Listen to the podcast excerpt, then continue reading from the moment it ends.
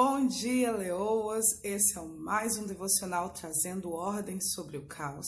E hoje nós iremos meditar nos textos 11 a 13 de Gênesis 1.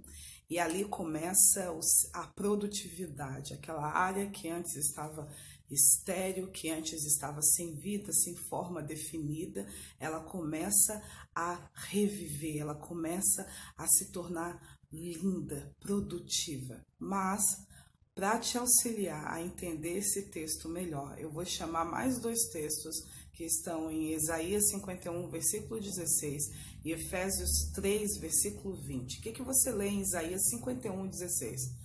Porque eu, Senhor, ponho as minhas palavras na tua boca e te protejo com a sombra da minha mão, para que eu funde novos céus, para que eu, eu sempre confundo um pouquinho, para que eu estenda novos céus e funde nova terra e diga a Sião, tu és o meu povo. Efésios 3:20 diz assim: Ora, aquele que é poderoso para fazer infinitamente mais, abundantemente além de tudo quanto pedimos ou pensamos, segundo o seu poder que opera em nós. Quando a gente une Isaías 51:16, Efésios 3:20, nós temos uma compreensão muito clara que tudo aquilo que Deus quer fazer em nossa vida e através de nós passa por nós. Porque ele é capaz de fazer muita coisa, Efésios 3:20, a partir do poder dele que opera em nós. E para que ele possa estender novos céus e fundar nova terra e dizer, Sião, tu és o meu povo, sabe? Para ele mostrar que nós pertencemos a Ele, para a gente viver uma vida aonde nós, as pessoas consigam perceber que Deus é real, Ele vai ter que colocar as palavras dele na nossa boca essa palavra que é o poder dele movendo-se dentro de nós. E aí isso nos leva a entender que aquele processo de frutificação, de transformação e mudança que a gente lê nos capítulos, nos versículos 11 a 13 de Gênesis 1, não vai ocorrer se nós não nos posicionarmos como boca de Deus sobre a situação. Não vai resolver. E isso é uma mentira que Satanás adora pregar para nós. A iniquidade fez com que nós acreditássemos, né, a iniquidade, a queda, que seja, fez nós que nós acreditássemos assim que nós que para Deus poder fazer algo na nossa vida, a gente não tem que interferir nisso. Então a gente começa a ter aquela ideia assim, ah, uh, eu vou colocar essas coisas na mão de Deus e eu não vou me meter mais a mão nisso. Eu não vou falar mais nada, eu não vou fazer mais nada, eu vou ficar porque se Deus realmente quiser fazer, Ele não vai. É, eu não preciso participar disso. Só que, querido, se você, é, se na evangelização, no aconselhamento, Deus precisa de você para chegar ao outro, por que, que na sua vida Ele não precisa de você? Se para é, ministrar na vida de outras pessoas, para trazer elas para o reino de Deus, para ou dentro do reino de Deus, para levar elas a viver uma vida de vitória, Deus precisa de você. Por que que na sua vida Ele não precisa de você? Faz sentido isso? Não faz mais já, não.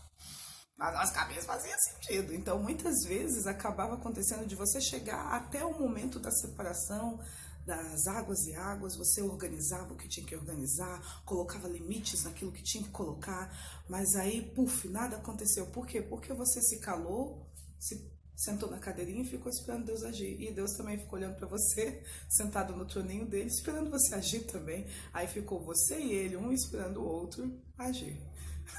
Ele esperando da sua boca para poder manifestar as palavras dele, ele precisando do seu coração para poder depositar o poder dele, e você esperando Deus fazer sem você. E aí fui enganada, me prometeram frutificação, me prometeram uma vida abundante e agora nada está acontecendo. Fui enganada. Ah, sabe o que mais? Eu vou largar isso de mão.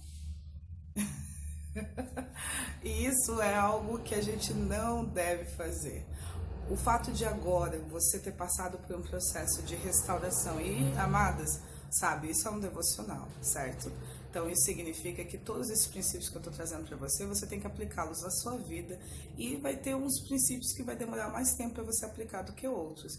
Mas a verdade é que É, aqui eu estou dizendo dentro de um ambiente perfeito, todo mundo já fez o que eu falei, ok? Então, se você chegar e dizer assim, não, agora eu já, como é que se diz, eu já, é, eu já me arrependi, eu já passei por um processo de libertação, de restauração, agora o que, eu tenho que fazer? Agora você tem que ouvir as palavras de Deus, as palavras de vida de Deus para essa situação e declarar nelas e declarar sobre a situação. Mas eu quero dizer para você que quando você começa no, na fase da frutificação, você vai ter um inimigo que vai fazer você olhar para a situação com, ainda no estado antigo. Exemplo, você está aqui orando pelo seu casamento, certo? Então, o que Satanás vai fazer? Satanás vai começar a criar mais que zumba dentro do seu casamento para você desistir dele. Aí, ao invés de você profetizar a vida, você vai profetizar a morte. Ah, você está orando pela saúde de um filho ou a sua própria saúde. Os sintomas da enfermidade irão aumentar para você ficar declarando morte sobre aquilo ali, porque a boa, o poder da vida e da morte está aqui, ó, né? Então você vai começar a declarar morte. Tudo isso para desestimular você. Só que quando você, por isso que você tem que aprender antes de usar a sua boca como canal de Deus, você tem que aprender a fazer a separação das boas águas das águas malditas, para não ficar ao mesmo tempo vertendo duas fontes dentro de você e você não acabar corrompendo aquela situação. Então, no dia de hoje, querida, Declare vida sobre essa área morta, porque hoje é tempo de frutificar, hoje é tempo de começar a mudança. E eu posso testemunhar com você, diante de tantos milagres que eu já presenciei na minha casa, Deus é capaz de fazer ainda, se Ele tiver uma pessoa que tem um coração disposto para permanecer firme nele, mesmo diante das dificuldades, acreditando que fiel é aquele que lhe prometeu. Deus abençoe seu dia.